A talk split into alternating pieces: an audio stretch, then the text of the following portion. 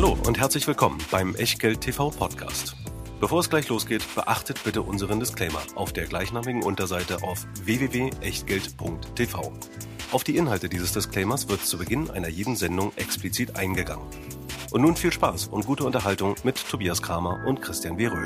Herzlich willkommen aus Berlin, herzlich willkommen an einem historischen Datum und vielleicht ja an eurem Hochzeitstag. Und deswegen ist es sehr gut, dass wir das Ganze aufzeichnen und erst am Freitag, dem 4.2. ausstrahlen.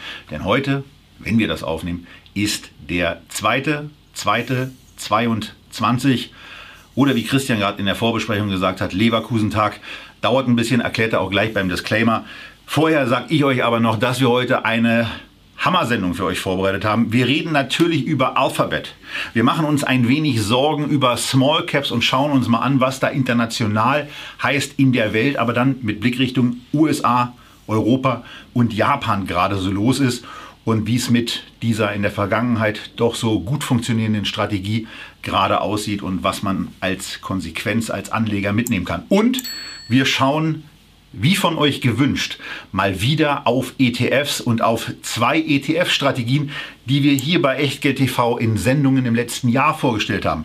Als da wäre einmal die Momentum-Strategie und dann reden wir auch noch mal über die Megatrends, die Christian in ein 8 ETF-Portfolio gepackt hat. Wie haben sich die 100.000 Euro entwickelt? Dazu mehr in den nächsten 50, 60 oder vielleicht doch 70 Minuten bei Echtgeld TV. Und jetzt geht's wie immer los, standesgemäß, mit dem Disclaimer und der Aufklärung, warum am 2.2.22 Leverkusentag ist. Ja, hallo aus der Friedrichstraße und eigentlich müssten wir den Disclaimer erweitern um eine Warnung vor Flachwitzen. Äh, ich gebe zu, der ist schon ziemlich flach, der ist vor allen Dingen gut abgehangen, denn die Zeiten, als die Leverkusener in der Bundesliga, im DFB-Pokal und in der Champions League immer Zweiter waren, naja, die liegen schon ein bisschen zurück, aber der eine oder andere wird sich dran erinnern. Derjenige, der mir diesen Witz heute Morgen geschickt hat, nämlich Roger Peters, FC Köln-Fan und erfolgreicher der Fondsmanager. In der Reihenfolge. Der erinnert, sich auf, der erinnert sich auf jeden Fall daran. Aber unser Standard-Disclaimer darf natürlich auch nicht fehlen. Sprich der Hinweis, dass alles, was wir hier machen, eben keine Rechtsberatung, Steuerberatung oder Anlageberatung ist, keine Aufforderung zum Kauf oder Verkauf von Wertpapieren, sondern wir tauschen uns hier aus über Investments, sondern Meinungen ab und was ihr daraus macht oder eben nicht, das ist ganz allein euer Ding und damit auch euer Risiko. Wir können dafür keinerlei Haftung übernehmen, genauso wenig wie richtig eine Gewähr für Richtigkeit, Vollständigkeit und Aktualität der Unterlagen, die ihr auch in dieser Woche wieder in der Echtgeld TV Lounge finden könnt, in Form von zahlreichen Charts, insbesondere zur historischen Entwicklung von Small Cap Indizes. Und ein Hinweis darf natürlich auch nicht fehlen, nämlich unser Sponsor ist auch diese Woche selbstredend wieder mit dabei, der Scalable Broker, wo wir die Echtgeld-TV-Depots führen, die ja auch in dieser Sendung wieder eine besondere Rolle spielen. Im Modell Prime Broker will heißen 2,99 im Monat im 12-Monats-Abo und dann unbegrenzt handeln, vor allem aber investieren und besparen über 1900 ETFs, von denen heute über ein Dutzend in der Sendung vorkommt, über 6000 Einzelaktien und das Ganze noch mit der Option gegen Zusatzkosten auch auf Xetra zu handeln. Ja, und eine Aktie ist ja bei den Sparplänen ganz besonders beliebt und diese ganz beliebte Aktie, die hat am gestrigen 1. Februar Zahlen vorgelegt und die hatten es nicht nur irgendwie in sich, sondern die waren herausragend. Ähm, das da kommt man zu gar keinen anderen Ergebnissen. Wenn man sich das Ganze mal so ein bisschen anguckt, und wir machen es in so ein paar Schritten, dass man zunächst mal auch die Zahlen der letzten Jahre sieht, um, um klar zu sehen, wie sich das Ganze eigentlich nochmal nach oben entwickelt hat. Für 2020, das ist ja auch noch gar nicht so lange her, wurden 182 Milliarden US-Dollar an Umsätzen gemeldet, nach 161 Milliarden im Jahr 2019. Und für 2021 hat Alphabet nun 257 Milliarden gemeldet und damit richtig einen rausgehauen. Und damit war es noch gar nicht vorbei, denn das Net Income ist von 2020 von 40 Milliarden auf insgesamt 76 Milliarden angestiegen. Wir haben ja also bei dem Unternehmen mittlerweile eine Nettomarge von 29,5 Prozent. Zum Vergleich in 19 und in 20 und in 18 im Übrigen auch, da lag sie im Bereich von 21, 22. Jetzt Nettomarge 2021 29,5 Prozent. Das Ganze flankiert mit einem extrem starken Umsatzwachstum in 21 von 41 Prozent und einem absoluten Hammer beim Gewinnwachstum. Denn da hat Alphabet 88 Prozent obendrauf gelegt. Das Ganze drückt sich dann auch in, naja, beeindruckenden Zahlen beim Price-Sales-Ratio an, wobei wir den heutigen Aktienkurs, also den vom 2.2. genommen haben.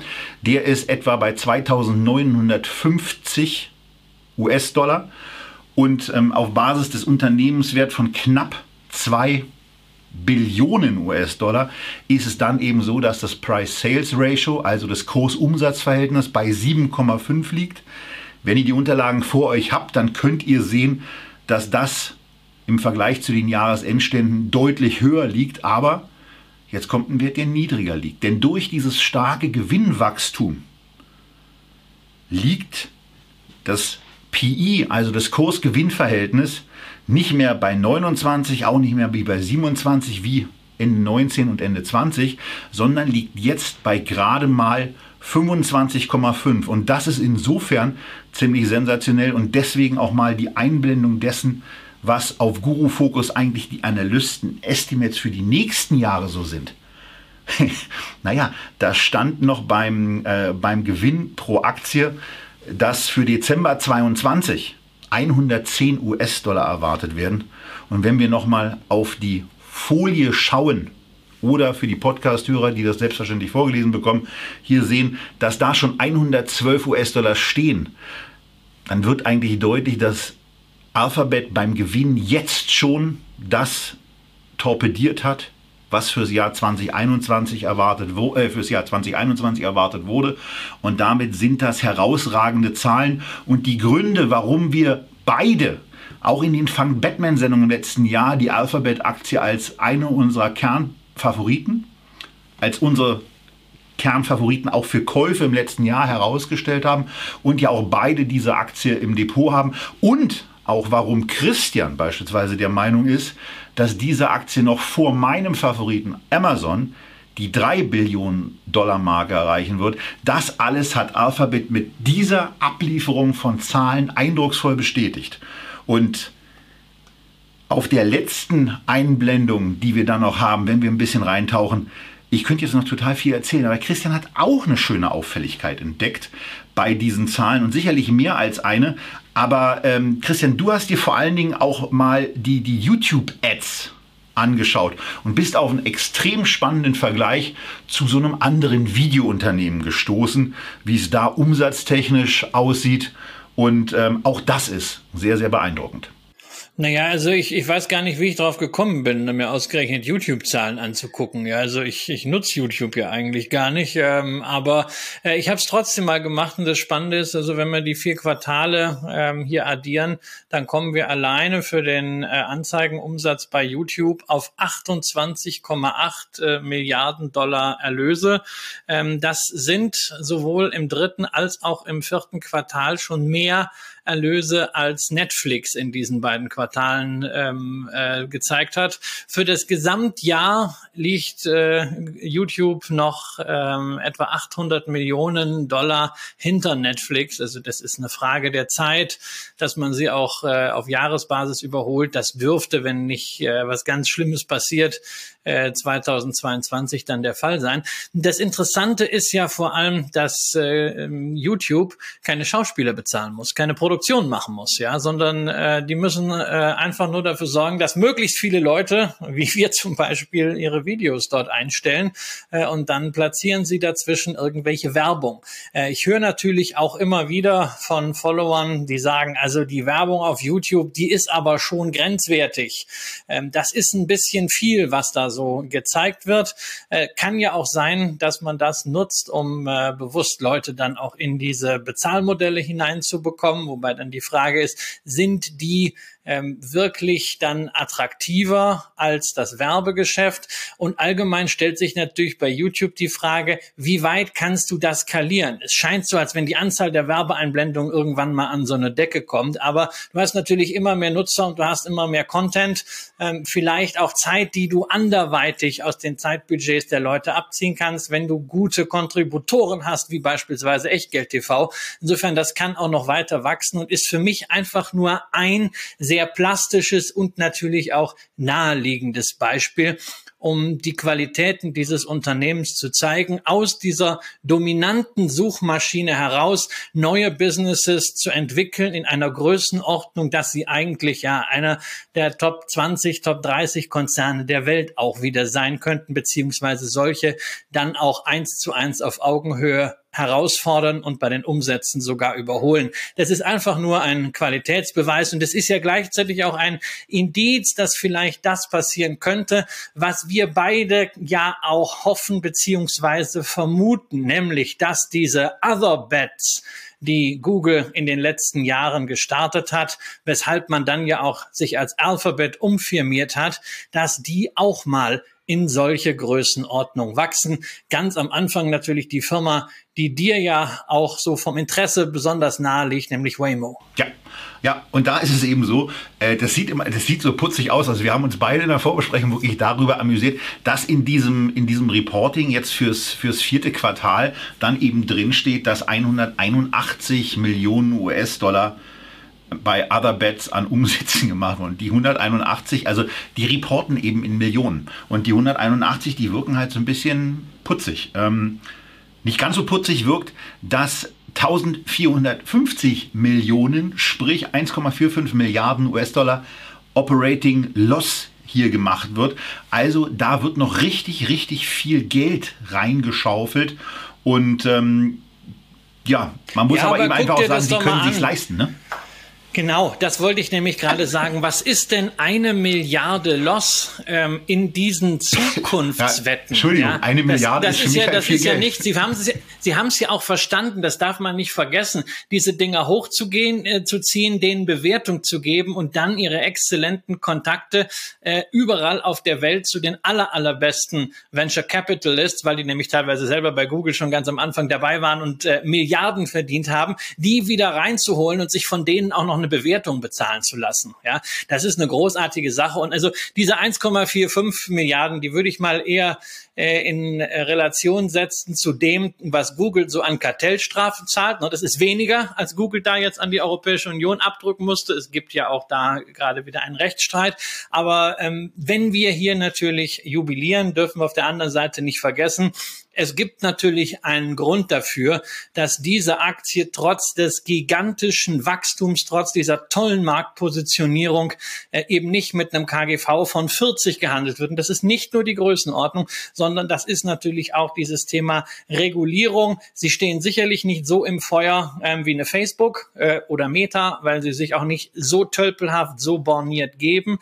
Aber die Marktmacht von Google ist natürlich etwas, was weltweit Regulatoren ein Dorn im Auge ist. Und dieses Risiko, das wird ganz sicher bepreist.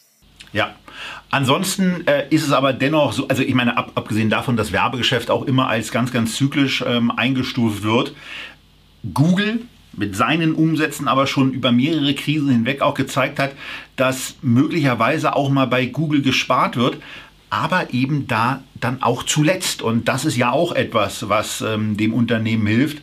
Und ähm, bei anderen Sachen, äh, im Be äh, beispielsweise im Bereich des, des Cloud Computings, da kommen sie, da kommen sie auch langsam so ein bisschen auf die, auf die Füße. Im letzten Quartal waren es jetzt 5,5 Milliarden US-Dollar Umsatz. Und ähm, dabei hat man noch 890 Millionen verloren. Aber äh, auch da kleine Beobachtung zu ähm, dass es für diese, also dass die Neuumsätze, die man in den letzten zwölf Monaten akquiriert hat, und da ging es immerhin um ähm, 1,7 Milliarden nach oben, äh, auf diese 1,7 Milliarden hat man offensichtlich 20% Marge gemacht und damit eben auch das Minus ähm, dieser, dieser ersten Umsätze im Bereich 3,8 Milliarden reduziert, die dabei im letzten Jahr entstanden sind. Also von daher auch da eine ganz interessante Entwicklung. Und irgendwann wird diese Geschichte anfangen ins Geld zu laufen. Noch macht sie das nicht. Das kann aber auch mit Anmietungen, mit Investitionen und so weiter zusammenlegen. Also, ihr merkt schon, das war ein absoluter Hammer in unser beider Augen. Wir fühlen uns beide bestätigt.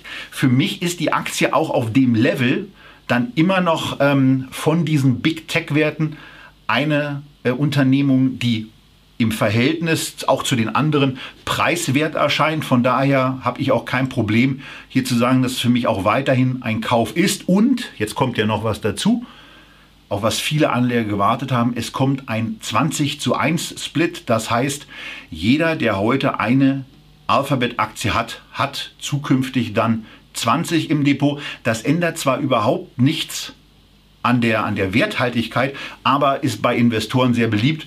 Und äh, naja, man kann es ungefähr damit vergleichen, ihr habt einen 200-Euro-Schein in eurem Portemonnaie und danach habt ihr eben 20 10-Euro-Scheine bei euch im Depot, äh, im, im, Portemonnaie. Das ist eigentlich genau das Gleiche und ähm, ich fühle mich auch immer mit 20 Zehnern viel wohler als mit dem einen 200er und ähm, Anlegern scheint es da bei der Aktie genauso zu geben. Christian, für dich auch weiterhin Kauf oder siehst du irgendwo, äh, hält dich da irgendwas im Moment davon ab, äh, ja, dieses Urteil zu ändern? Ich habe ja eine ganz ordentliche Position, ja, und damit bin ich sehr zufrieden und da freue ich mich drüber und da kann man sich ja mal ein bisschen auf die Schulter klopfen. Ähm, wenn sich sowas so planmäßig entwickelt, das ist doch eine tolle Sache. Bei äh, Alphabet hat man halt nicht mehr äh, als den Kurs, worüber man sich freuen kann, was man jetzt wirklich in Zahlen selber sieht im Depot. Es gibt keine Dividende, aber man hat nach wie vor den Eindruck, dass das Geld, was dort thesauriert wird, gut angelegt ist und dass die wirklich in der Lage sind, mehr damit zu verdienen als die Aktionäre. Insofern kann man äh, das, das durchaus durchaus ja gelten lassen. Die Wachstumskurve ist intakt und zu dem Split, naja, das ist natürlich am Ende so eine Rechenthematik, aber es ist ein psychologisches Thema, nicht nur wegen deines Beispiels mit den Zehnern, sondern es ist ein psychologisches Unternehmen, äh, Thema, was äh, Indexing angeht, nämlich äh, den Dow Jones Industrial Average. Das ist ja ähm, der altehrwürdigste Index überhaupt, äh, 1896 ins Leben gerufen und der ist ja preisgewichtet. Das ist zwar ein Anachronismus, ändert aber nichts daran, dass es den Index genauso in der Form noch immer geben wird und dass er natürlich ein Mythos ist. Und jetzt, wo diese Aktie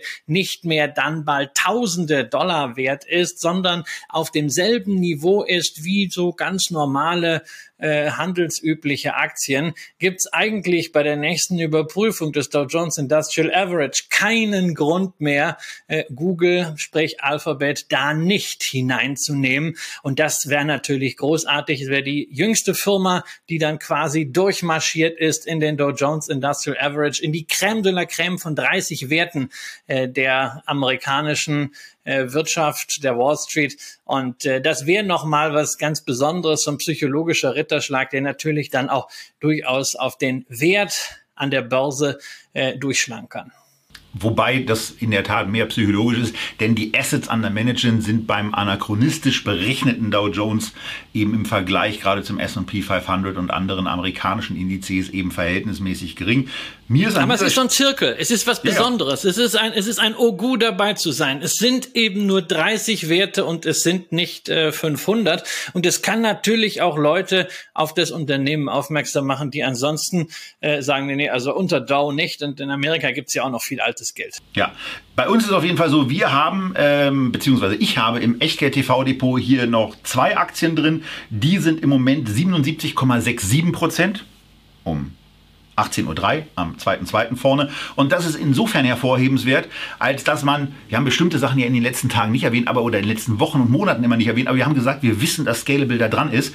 Und diese vermaledeite Eintragung der Anschaffungskurse ist jetzt zumindest bei mir, und ich war, wie ich erfahren habe, gar nicht so vorne mit dabei, sondern für Neukunden ist es jetzt viel einfacher, diese Erwerbskurse dann auch nachzutragen. Für die älteren Kunden wie mich beispielsweise, also nicht nur vom Geburtsalter, sondern auch von der Dauer ähm, der Kontoverbindung zu Scalable, war es einfach so, dass es offensichtlich wahnsinnig viel Arbeit gemacht hat. Aber jetzt ist es so, dass mein Depot eben alle Erwerbskosten auch sauber anzeigt. Von daher sehen wir hier eben auch wenn wir nicht im Auto unterwegs sind und einen Podcast hören, dass es gerade 2295 Euro als Plus dort stehen und können in den zukünftigen Sendungen auch immer mal darauf eingehen, wie sieht es eigentlich mit den aktuellen Tops und auch mit den Flops im Depot aus? Also ganz aktuell eine Trade Desk mit 256% im Plus, eine Hornbach mit 144% und eine Nasdaq mit 133% im Plus. Aber Christian, zwei dieser drei Aktien, die bei uns ähm, in, dieser, in dieser Auswahl auch ganz oben stehen, sind relativ groß kapitalisierte Werte. Aber wir haben ja in den letzten Monaten und auch Jahren immer wieder eigentlich den Vorzug der Kursentwicklung von Small Caps nach draußen gestellt.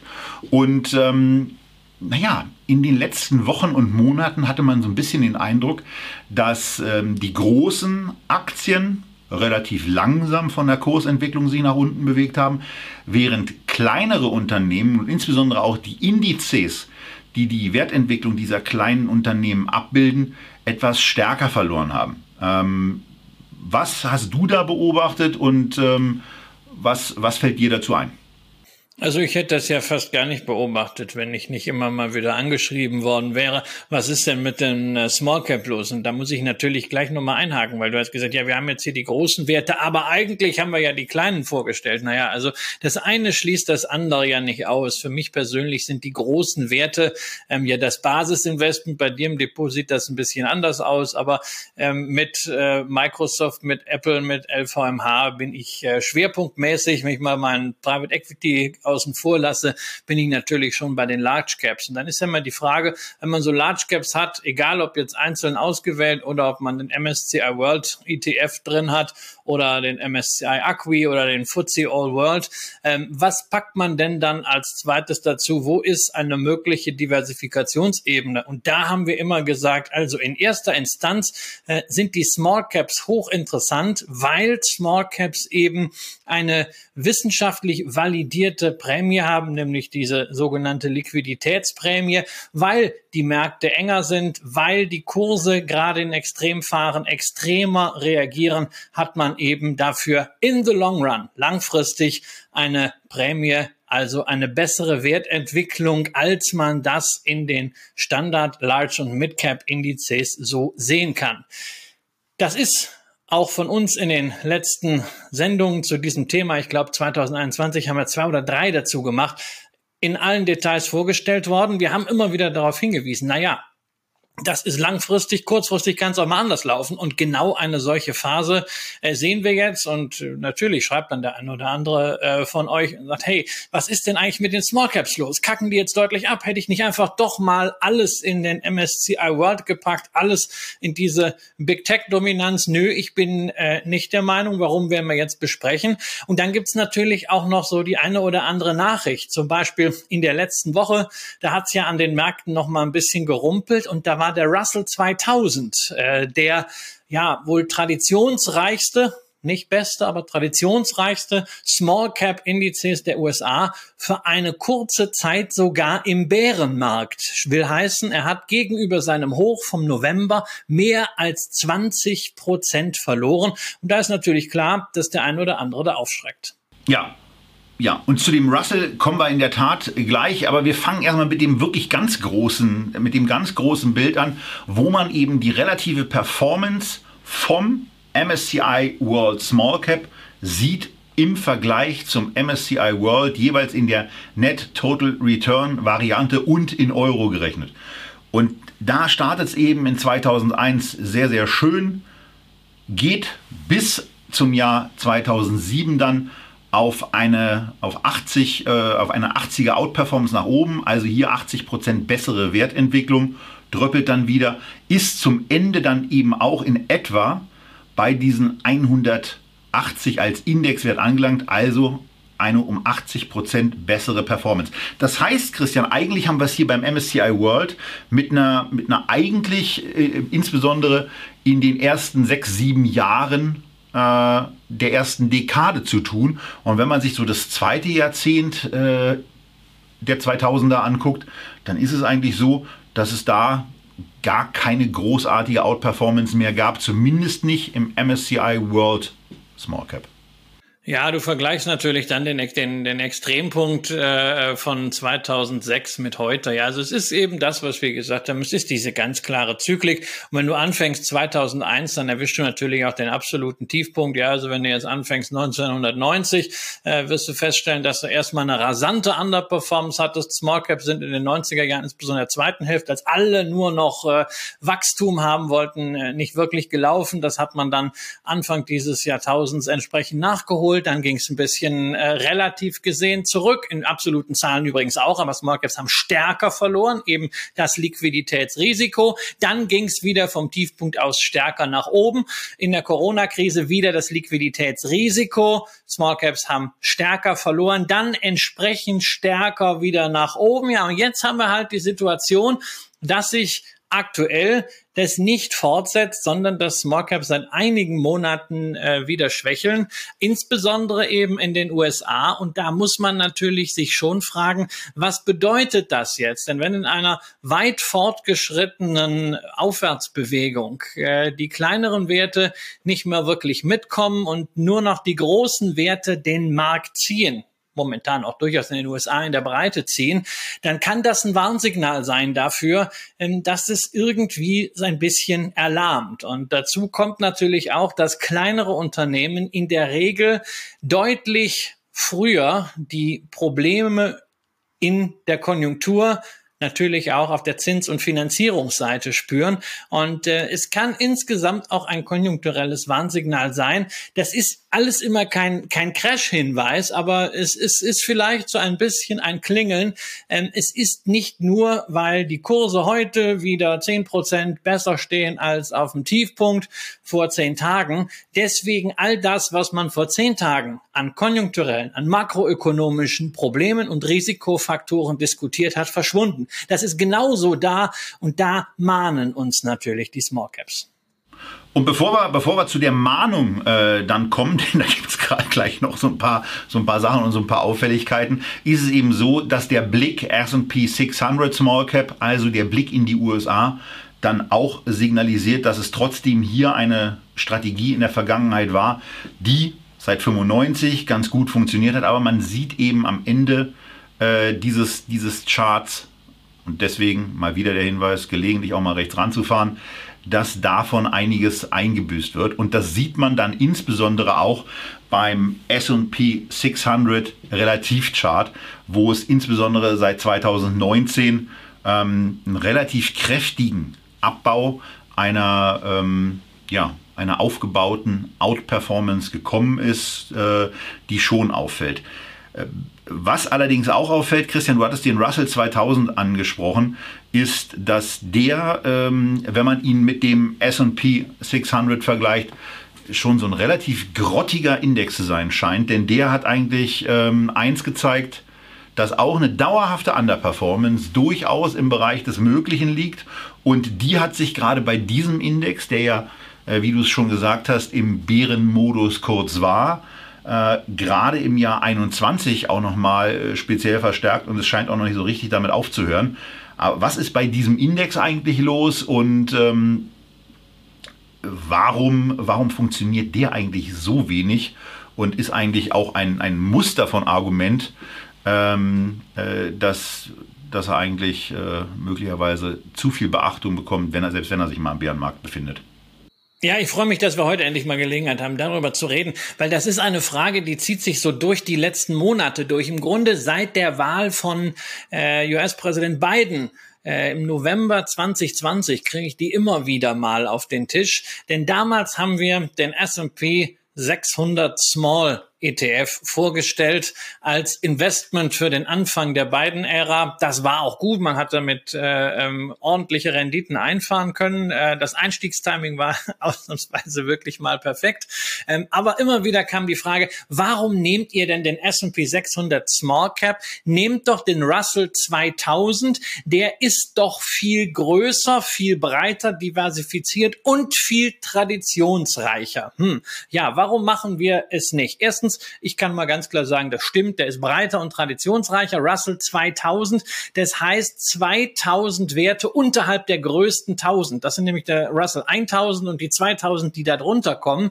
Ähm, das sind dann diejenigen, über die wir hier sprechen. Also breiter diversifiziert ist klar, aber breit diversifiziert heißt nicht immer gut. Denn zweitens lohnt es sich immer in das Indexkonzept hineinzuschauen, denn wir haben einen fundamentalen Unterschied, den man bei den Large Caps gar nicht so stark merkt, aber den man bei den Small Caps wirklich zu spüren kriegt. Und das ist das Indexkonzept von S&P, die ganz klar sagen, wir haben das bei Tesla damals diskutiert, vier Quartale positiv unterm Strich. Also Gewinn muss ein Unternehmen haben für die erstmalige Einbeziehung in den Index. Das ist Russell völlig egal. Da ist alles drin, was groß genug ist. Also letztendlich zwischen äh, Platz äh, 1001 und Platz 3000 in der Kapitalisierungs- beziehungsweise Free Float Liste äh, drin ist. Das sorgt dafür, dass viele Unternehmen dort eben nicht profitabel sind.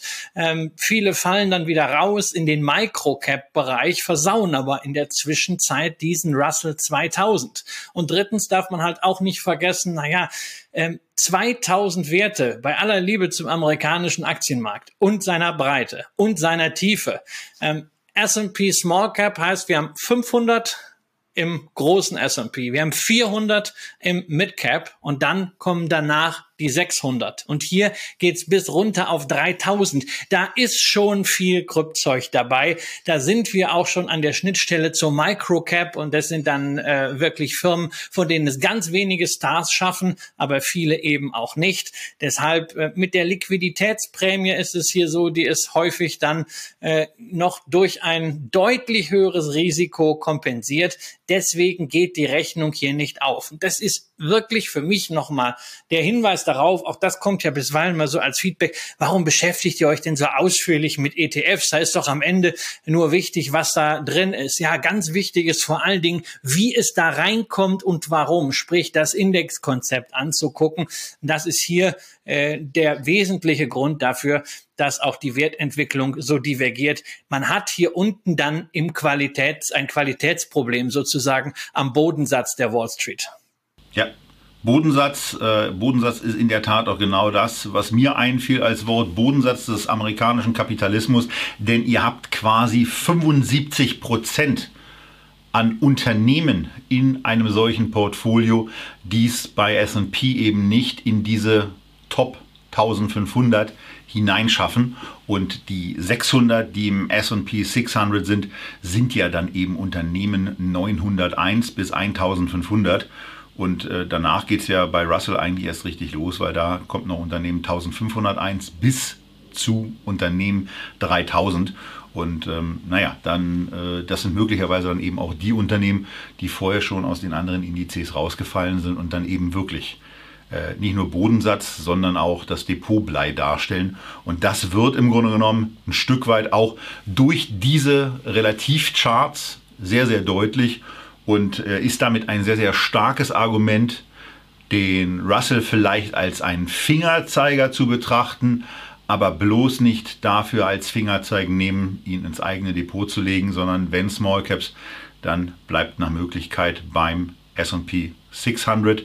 Ähm, und äh, da sieht es zumindest in der relativen Entwicklung ja auch so aus, dass er ähm, einen guten Track Record in der Vergangenheit hatte. Je nachdem, was für ein Zeitraum dann eben gerade dasteht, gibt es da natürlich mal Abweichungen. Aber ganz grundsätzlich bleiben es eben diese kleineren Unternehmen mit der höheren Dynamik. Und die gibt es eben nicht nur in der Welt zusammengefasst zu einem Portfolio, im SP 600 zu einem amerikanischen Portfolio zusammengefasst, sondern das Ganze gibt es dann auch noch dann von MSCI in einer European Small Cap Variante und die sieht wirklich sehr, sehr beeindruckend aus. Denn wenn man sich hier den Relativchart anschaut, dann sieht man eine, eine Entwicklung und eine relative Performance, die eben von links unten nach rechts oben geht. Das signalisiert, dass über ganz, ganz viele Zeiträume und auch Krisen hinweg sich diese kleineren Unternehmen als deutlich widerstandsfähiger Wachstumsstärke gezeigt haben. Und der Indexwert, der hier nach knapp zwei Jahrzehnten erreicht wird, liegt eben bei 260. Das heißt, eben, dass hier eine sehr, sehr kräftige Outperformance mit Small Caps möglich war, was in dem Chart vielleicht nicht so deutlich rüberkommt, der relativen Performance. Aber wenn man sich dann mal den MSCI European Small Cap anschaut im Vergleich zum MSCI Europe, dann wird es richtig deutlich. Denn der MSCI Europe, der hat sich in den vergangenen 20 Jahren eben mit, mit viel Anstrengung mehr als verdoppelt. Und äh, die, die Small Caps aus Europa, die haben sich nahezu versechsfacht. Jetzt in den letzten Wochen ist ein bisschen was ins Bröckeln geraten. Aber, das will ich auch sagen, weil wir reden ja auch im Zuge von Vorbereitungen zu Gesprächen, die wir bei Echtgeld TV führen, auch mit Fondsmanagern. Und aus einem dieser Gespräche kann ich euch sagen, dass es eben Fonds gibt, die jetzt gerade wieder wirklich in die Hände klatschen und sich darüber freuen, dass Aktienbewertungen günstiger geworden sind und mehr dazu erfahrt ihr in den nächsten zwei Wochen bei einem etwa einstündigen Gespräch, wo es auch um das Thema europäische und auch deutsche Nebenwerte geht, die jetzt wieder preiswert sind. Also von daher äh, ist hier eben auch die Meinung existent, dass ich das so fortsetzen kann. Aber Christian, Europa, ähm, ist, das, ist das bei dir im Depot dann eben auch eine, eine, ja, eine Small Cap Positionierung, die du da hast? Oder ähm, wie bist du da aufgestellt? Nee, ich selbst, ich selbst habe ja ähm, Fonds für den Bereich äh, Nebenwerte beziehungsweise den einen oder anderen Nebenwert auch. Ähm, ich habe bei meiner Mutter in der Vermögensverwaltung eine ETF-Allokation und äh, da habe ich in der Tat ein MSCI Europe Small Cap äh, drin. Das ist ja äh, schon eine beachtliche Geschichte. Ähm, du hast da eben so, so drüber gebügelt hier, so ne? diese, äh, diese Wertentwicklung, das Beachtliche ist jetzt ein bisschen weniger. Also wir bedenken, wir haben hier 450 Prozent plus in Euro inklusive Dividende seit 2001. Das ist besser als der MSCI World, ne, der immer so groß gefeiert wird und das ist auch besser als weltweite Small Caps. Und dann sagen wir immer, Mensch, Europa ist im Hintertreffen. Nee, man muss nur die richtigen Aktien in Europa sich aussuchen. Und dann läuft das auch schon. Ähm, Europa heißt aber dann auch wirklich nicht Eurozone, ähm, weil das äh, ist ja dann wirklich kastriert. Man würde ungefähr die Hälfte abschneiden, wenn man nur die Eurozone nimmt. Äh, denn außerhalb der Eurozone sind nun mal die aktiven Kapitalmärkte da, wo es auch gerade in Relation zur Wirtschafts Wirtschaftsleistung mehr börsennotierte und gute börsennotierte Unternehmen gibt als hier in Deutschland, wo wir letztendlich leider Entwicklungsland sind. Namentlich natürlich Großbritannien und die Schweiz, aber auch äh, Schweden, das äh, im MSCI Europe mit immerhin neun Prozent äh, gewichtet ist bei den Small Caps, während es im großen MSCI Europe gar keine Rolle spielt. Und du hast dann noch was erwähnt, ne, ein Thema Bewertung. Da möchte ich nur den Eindruck äh, vermeiden, dass jetzt Leute glauben, äh, die europäischen Small Caps seien jetzt besonders günstig. Die können günstig sein, relativ gesehen zu den europäischen Large- und Mid-Caps sind sie etwas teurer, denn du argumentierst ja auch gerne mit Index-KGVs und ich habe sie mir tatsächlich mal rausgesucht. Ich weiß ja nie, ne? manchmal fragst du mich ja sowas und ich muss es aus der Hüfte schießen. Ja, jetzt hast du mich nicht gefragt, jetzt muss ich es anbringen. Also Small Caps haben äh, ein KGV in Europa äh, auf Indexbasis von 15,2 laut Morningstar und äh, die Large- und Mid-Caps von 13,5. Liegt natürlich auch daran, bei den Large- und Mid-Caps sind viele Banken, viele Versicherungen Versicherungen dabei, die sind deutlich niedrig bewertet. Das ist äh, bei den Small Caps nicht so der, der Fall. sind wahrscheinlich auch dabei. Ja, genau. Und bei den Small Caps äh, ist halt ein Viertel Industrie. Da ist zumindest die Bewertungsbreite äh, deutlich größer. Nur auch mal zum Vergleich. In den USA sieht das ganz anders aus. Da haben wir nämlich ähm, beim äh, großen S&P 500, äh, wo die Standardwerte drin sind, ein Kursgewinnverhältnis nach vorne von 21 und bei den Small Caps von 14. Ja, ähm, also insofern, das spricht auch hier, ähm, weil ja die US-Werte in dem World Small Caps mit 75, äh, mit 57 Prozent äh, gewichtet sind, spricht auch dafür, dass man äh, da auf der Bewertungsseite bei Small Caps jetzt durchaus auch mal, wenn man aufstocken möchte, nachlegen kann.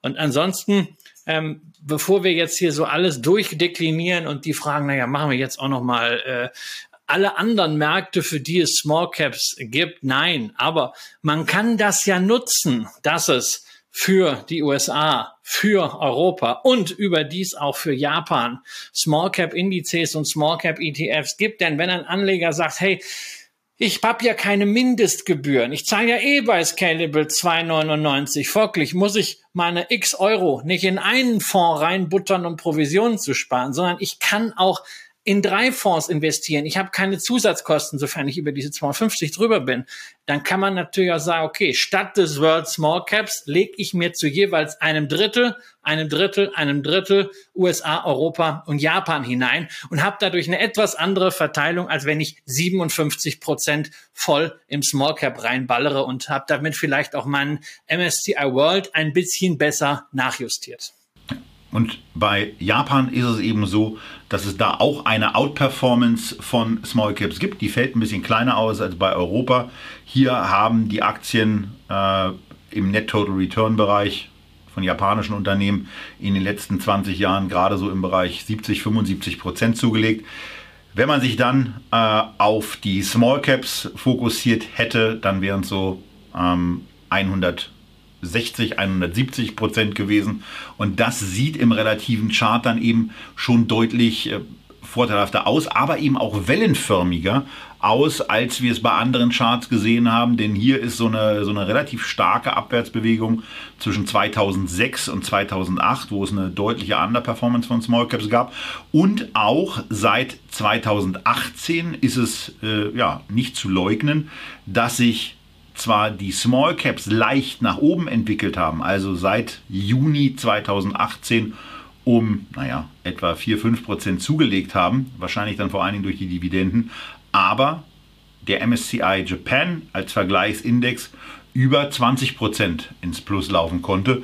Ähm, das sollte man einfach mit berücksichtigen, aber ähm, es geht eben auch darum, inwieweit eine Grundüberzeugung ähm, auch da bleibt, dass sich kleinere Unternehmen über einen Zeitraum von fünf, zehn oder auch noch länger Jahre hinweg besser entwickeln als die großen, arrivierteren, als die eingesessenen Unternehmen und ähm, ja, also für, für uns, also für mich zumindest, für mich zumindest bleibt es ein ähm, äh, sehr interessanter Bereich. Also mein Japan-Investment ist ja in Topics und dann in der Tat auch äh, Nebenwerte aufgeteilt, also in, äh, in einer, in einer so, äh, sogenannten Handelstrategie, die ich da habe. Da ist es ungefähr gleichgewichtet, diese Position. Ähm, und Japan, Christian, ist ja etwas, wo du, wo du auch immer wieder betonst, dass du da zwar eine Aktie, glaube ich, hast, aber ansonsten auch über Indexfonds oder auch aktiv gemanagte Fonds gehst.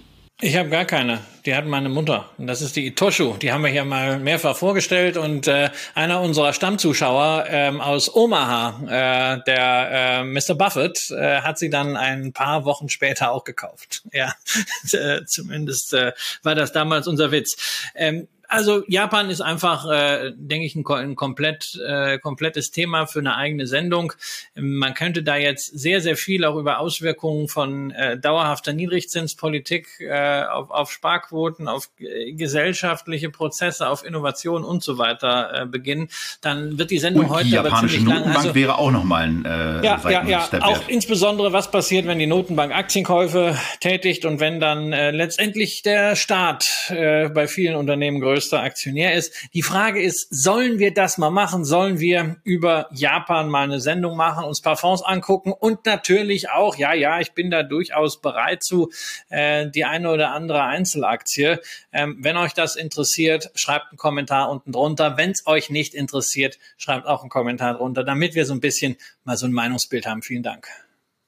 Ja, und ähm, übrigens das Kommentarthema, also das haben wir bei Alphabet jetzt gar nicht gesagt, aber wenn, wenn ihr beispielsweise in diesen Zahlen irgendwelche Negativeindrücke beispielsweise mal habt, wo ihr sagt nach dem Motto, naja, aber da deutet sich schon an, dass irgendwas nicht so richtig weitergeht, was wir aus eurer Sicht eben übersehen haben, dann auch dazu gerne Kommentare. Ähm, ansonsten äh, freuen wir uns auch immer über die entsprechenden Daumen und die zielgerichtet 5-Sterne-Bewertungen in den diversen App Stores oder Podcast Stores oder whatever es da so gibt. Aktien, Small Caps, abgeschlossen. Jetzt kommt unser heutiger ETF-Block, den wir in zwei Teile unterteilt haben. Und äh, ETF-Block Nummer 1 oder ETF-Update Nummer 1, dreht sich um das Megatrend-Depot, was äh, Christian vor sieben Monaten A aufgebaut hat und B auch vorgestellt hat. Und das ist ganz wichtig, wir werden jetzt die einzelnen ETFs, die in diesem Depot enthalten sind, nicht wirklich tiefgehend besprechen. Wir gucken uns die Wertentwicklung an. Wie hat sich das jetzt eigentlich seit Juni 2021 entwickelt? Was nehmen wir daraus mit?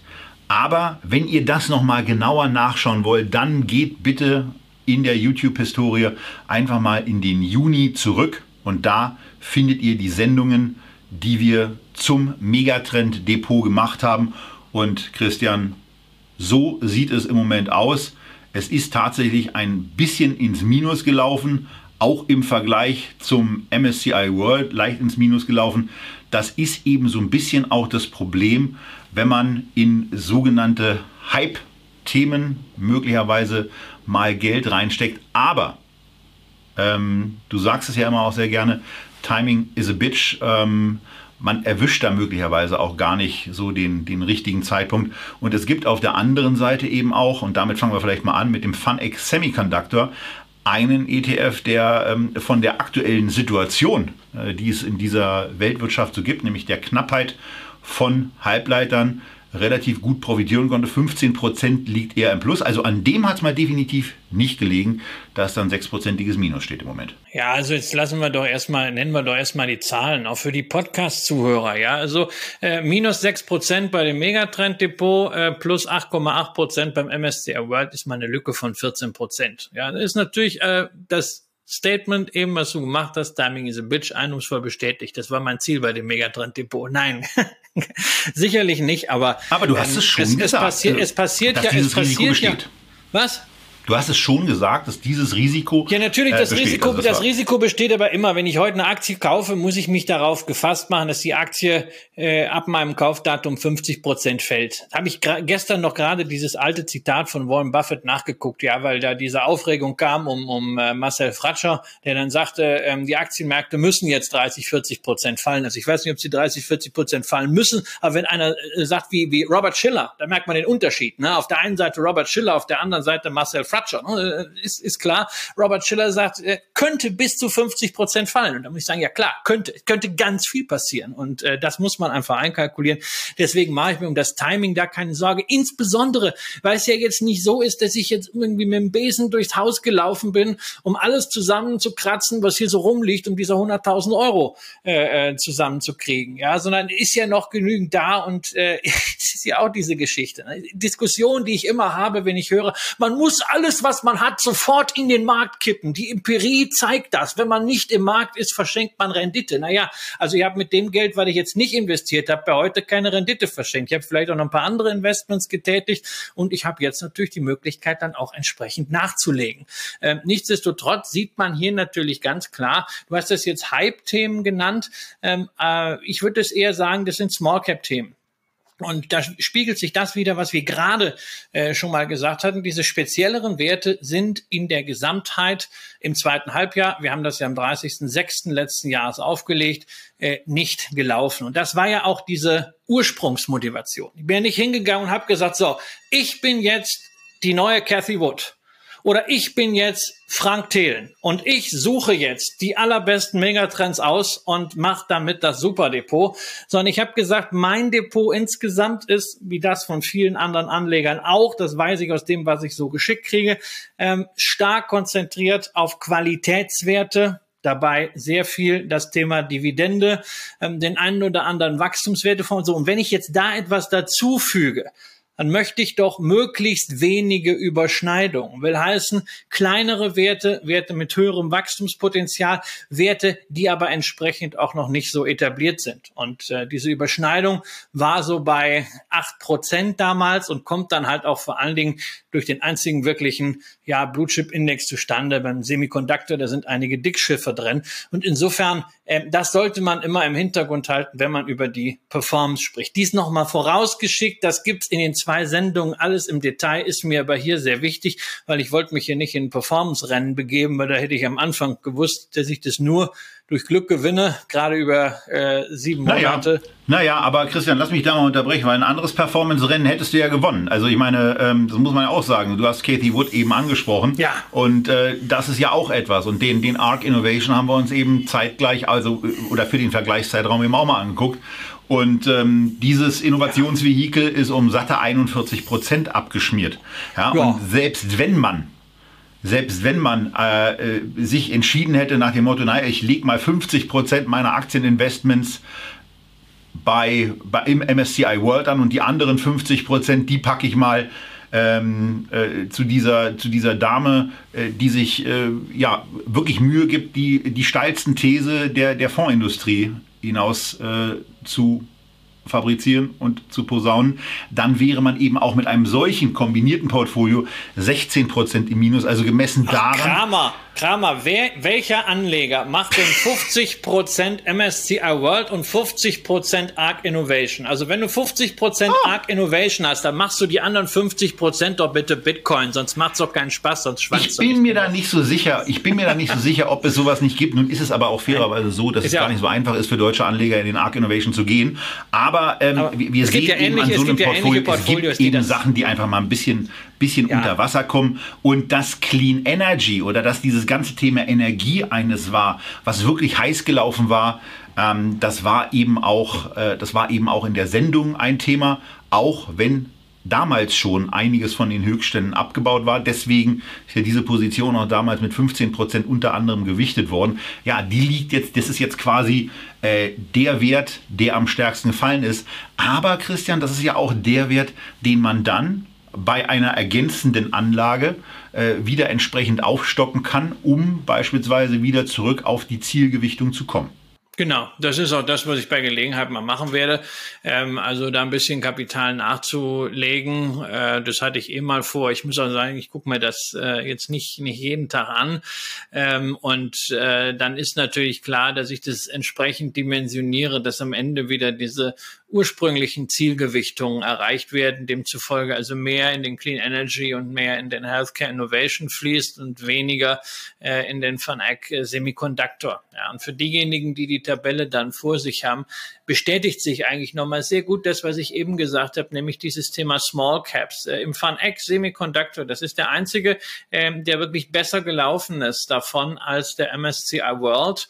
Ähm, da hast du eben eine Nvidia, da hast du eine Intel, da hast du viele Dickschiffe mit äh, dabei und das ist hier wirklich ein Punkt, während insbesondere ähm, Future of Food, Healthcare Innovation durch die breite Diversifikation, Clean Energy ebenfalls Gleichgewicht gerichtet, Security, Robotics. Das sind alles Themen, die stärker im Spezialwertesegment sind, beziehungsweise äh, bei denen die Gewichtung dafür sorgt, dass du eben keine Klumpenbildung oder keine signifikante Höhergewichtung von hochkapitalisierten Aktien hast. Insofern reflektiert das wirklich äh, dieses äh, Small Cap Thema. Gleichzeitig habe ich natürlich keinerlei Notwendigkeit gesehen, jetzt irgendwo Fonds auszutauschen. Ist natürlich auch immer eine Frage. Ne? Heißt ja, du hast ja den Van Eck Semiconductor, jetzt gibt's aber auch einen Semiconductor von iShares. Sie sagen, ja, ist ja schön. Ne? Guckt man rein, was kann der von iShares? Ja, der hat etwas mehr Werte, ähm, aber die sind dann halt irgendwie die kleinen. Es gibt ja auch nicht unbegrenzte Semikonduktorwerte und die Definition ist ziemlich einfach, ähm, sodass man da keine Abweichung hat. Und dann hast du halt zu 85 Prozent denselben Index. Warum? Soll ich den jetzt austauschen? Klar, ich zahle bei Scalable keine Gebühren, aber ich muss doch dafür nicht unbedingt den Spread in Kauf nehmen. Ich muss nicht unbedingt diese 14 Prozent Gewinn jetzt realisieren, darauf Steuern zahlen. Warum denn alles? Bringt doch nichts. Lass ich einfach dabei. Es gibt keinen Fonds, wo ich eine Notwendigkeit es sehe. Es sollte vielleicht auch erstmal so eine Art Track-Record geben. Äh, wo man dann nach ein oder zwei oder drei Jahren nochmal nachguckt nach dem Motto, gibt es eigentlich einen wirklich ernsthaften Grund, ähm, unabhängig davon, äh, von dem, was in Marketingbroschüren möglicherweise drinsteht oder was sich auch spontan aufgrund einer grundsätzlichen, ähm, äh, eines grundsätzlichen Portfolioaufbaus ergibt, äh, so einen Wechsel durchzuführen, äh, das ist vielleicht noch etwas. Und bei der Gelegenheit dann auch gleichzeitig noch eine Bitte an euch. Ähm, in der Argumentationsschiene ist es ganz, ganz oft so, dass ich in den Kommentaren sehe, warum denn nicht? Ähm, und viel besser wäre, weil, also ganz ehrlich, ähm, wenn, wenn ein Kommentar zu einem Produkt kommt, gucken wir uns dieses Produkt nicht deswegen an und gehen da rein. Ähm, sondern wir bilden uns ja ein, dass wir den Markt schon ganz gut überblicken und dann auch das richtige Produkt aufnehmen. Aber wenn ihr konkret der Meinung seid, dass es total stichhaltige Argumente gibt, und das betrifft sowohl ETFs als auch Aktien, äh, sich für einen anderen Wert zu entscheiden, dann macht ihr doch mal in den Kommentaren die entsprechende Argumentation auf und wenn die dann stichhaltig ist, dann nehmen wir das Thema einfach ganz gerne mal in der Sendung mit auf. Ähm, aber das ist so etwas, was in den letzten Wochen mir ähm, aufgefallen ist, dass ganz oft Fragen kommen, äh, warum nicht A, B, C und ähm, da wird es dann eben von unserer Seite aus keine Antworten geben, ähm, weil es dann einfach auch zu mühsam ist. Aber wenn ihr uns überzeugt, dass Themen relevant sind, dann finden die auch hier statt. Und da sollte man generell vielleicht auch nochmal zum Approach äh, äh, anfügen. Wir gehen davon aus, dass Sachen, die wir kaufen oder im Portfolio haben, äh, gut sind, dass sie unsere Kriterien erfüllen. Aber das heißt nicht im Umkehrschluss, dass Investments, Fonds, Aktien, die wir nicht im Portfolio haben, die wir nicht hier in irgendeiner Form wohlwollend besprechen, deswegen schlecht sind. Das ist immer irgendwie eine gewisse Auswahl. Und auch wenn wir uns bemühen, wir schauen uns auch nicht jederzeit alle 1900 ETFs und 6000 Einzelaktien, die bei Scalable handelbar sind, an. Nee, jedenfalls nicht fortgesetzt und ähm, sondern immer eigentlich eventgetrieben und dann mit dem entsprechenden Überblick mal rangehen. Zweiter Baustein und zweites Update zum Thema ETF. Viel Nachfragen auch dazu im Kommentarbereich zu dem, was es eigentlich äh, in bestimmten Situationen mit, äh, was man da eigentlich macht mit dieser Momentum-Strategie. Deswegen auch hier nochmal ein Update. Wir sind am 2. Februar, von daher äh, so frisch konnten wir quasi noch nie uns das Ganze angucken. Zum, zum ersten, im ersten Moment einfach nochmal der Hinweis. Wir haben dazu im Oktober eine Sendung gemacht, wo diese systematische Strategie relativ umfangreich dargestellt wurde. Es geht darum, aus sieben verschiedenen Märkten und Produkten das Momentum, also die Kursveränderung im drei und sechs Monatsbereich miteinander zu kombinieren und die beiden Märkte oder ETFs, die am besten gelaufen sind, in ein Depot aufzunehmen. Aber es gibt so eine klitzekleine ähm, Ausnahmesituation, die am meisten zu Nachfragen geführt hat, weswegen wir das hier auch nochmal aufnehmen wollen. Und das ist Rang 3. Und das Schöne ist, dass wir jetzt in einem Monat sind im Februar, wo das Idealszenario eintritt, nämlich dass der Rang 3 besonders relevant hat. Christian, im letzten Monat waren Aktienindustrieländer also MSCI World, und Immobilienaktien, also hier der FTSE Global Property Shares, auf Platz 1 und Platz 2. Wenn jemand im Januar also angefangen hätte, nach dieser Momentum-Strategie zu investieren, dann hätte er diese beiden genommen. Und jetzt ist der besonders spannende Moment, dass die Immobilienaktien auf Platz 3 sind, der MSCI World noch auf Platz 2 ist, aber sich Hutzli Putzli, Gold, einfach nur Gold, an beiden vorbeigeschlichen hat und auf Platz 1 steht. Aber, und das ist ganz wichtig, derjenige, der im Januar oder eben auch schon davor in MSCI World und Immobilienaktien investiert hätte, der würde nach dieser Strategie jetzt gar nichts machen, weil die Immobilienaktien auf Platz 3 stehen und damit quasi so eine No Action Required Notiz mit dran haben, richtig? Genau. Oder wie Charlie Munger sagt, I have nothing to add. Also vielleicht ganz, doch, ja. Das ist genau ganz, diese, genau. dieses, Tradi dieses äh, sogenannte ähm, Toleranzranking hier. Ähm, Ziel ist natürlich immer die ersten beiden Werte zu haben. Aber wenn ein Wert, der im Portfolio ist, auf Rang 3 ist, äh, wird er, solange er eben dort oder dann wieder besser ist, äh, trotzdem gehalten. Was ganz einfach dazu führt, ist die Anzahl der Trades äh, ähm, in der Rückschau seit 1998 äh, um etwa 40 Prozent sinkt, ohne dass es die Performance großartig beeinträchtigt. Und es geht natürlich darum, möglichst wenig zu handeln, äh, weil Handeln zwar kostenlos ist, aber eben nicht umsonst. Äh, man hat ja schließlich einen Spread, man hat immer äh, ähm, zumindest in positiven Märkten einen negativen Steuereffekt, was die, was das Compounding dann etwas hemmt. Und insofern geht es natürlich darum, möglichst wenig zu tun. Und dabei hilft diese Toleranz erfahrungsgemäß sehr, sehr gut. Heißt also in dem Fall, es bleibt dann jetzt alles so, wie es ist. Wenn jemand jetzt hingegen investiert, dann ist er mit MSCI World und äh, entsprechend Gold am Start. Genau. Und, und das ist, ich glaube, das war das Wesentliche, was ich äh, in den Kommentaren so wahrgenommen habe, ähm, was dann, was dann von der auf der Verständnisseite eben nicht so richtig, richtig angekommen ist. Also, ähm, es ist eben genau dieser Punkt. Jetzt würde man in Gold investieren. Jetzt würde man noch im MSCI World sein. Wenn aber im nächsten Monat, aus welchen Gründen auch immer, Emerging Markets auf Platz 1 und MSCI weiterhin auf 2, aber Gold wiederum auf 3 wäre, dann ist genau diese No Action Required äh, Variante da. Dann macht man nämlich als Gold und MSCI Anteilsbesitzer in dem Moment gar nichts, auch wenn sich wieder jemand dran vorbeischlängelt. Das gleicht sich dann eben irgendwann auch an und irgendwann hat man äh, diese, diese Abweichung, die man am Start vielleicht von dieser, also eigentlich kann man ja nur eine Abweichung haben um einen Wert ähm, das gleicht sich irgendwann an und ähm, nach ein paar Monaten ist man dann auf jeden Fall auf der Kernstrategie drauf. Und dann läuft es auch immer einheitlich und dann weiß man irgendwie auch, wie es läuft. Und natürlich werden wir dieses Thema hier weiter verfolgen, denn ähm, auch das werden wir demnächst mit Echtgeld umsetzen, wie es sich für uns und bei uns gehört. Ist ja schon so. Nur das Depot ist noch nicht hier gezeigt. Das läuft ja alles äh, bereits, ja, aber ähm, weil es eingebettet ist in ein gesamtes äh, ETF-Depot, wo unter anderem auch diese drei äh, ETFs auf Small Caps drin sind, die ich eben schon erwähnt habe. Von meiner Seite aus noch ein Hinweis, weil ich das äh, sehr häufig äh, bekomme, nämlich die Frage, ja, die Indizes sind aber ganz andere Stände als die, die man im Internet findet. Der MSCI World steht doch bei 3000 Punkten ungefähr und nicht bei 422,02, wie hier ausgewiesen. Was läuft da falsch? Na, genau hingeguckt. Das ist das Geheimnis, nämlich äh, wir schauen hierbei auf die Indizes, die auch den entsprechenden ETFs unterliegen. Und das sind Net Total Return Indizes in Euro. Das heißt, es werden die Nettodividenden angerechnet und gleichzeitig gucken wir, äh, dass wir die Wertentwicklung in Euro haben, weil es nutzt ja nichts, wenn wir den schönsten ausländischen Index haben, aber alles das, was der gewinnt, geht am Ende wieder durch eine negative Währungsverschiebung verloren.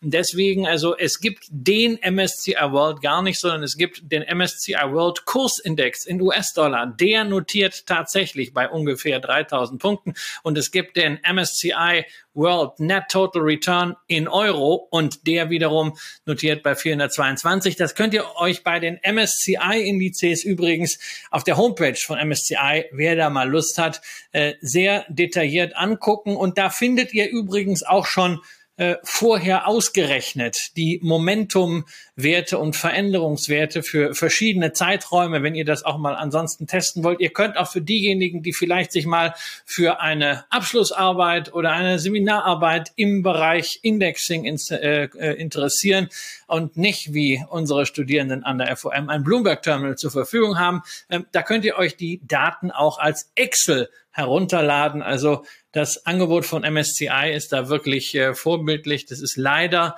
nicht bei jedem Indexanbieter so, gell? Lieber Steffen Schäuble bei Selective ja, ich, ich wüsste auch aus der redaktionellen Berichterstattung von Ralf Andres noch einiges dazu zu berichten, wo MSCI, äh, MSCI vielleicht nicht so ganz vorbildlich ist.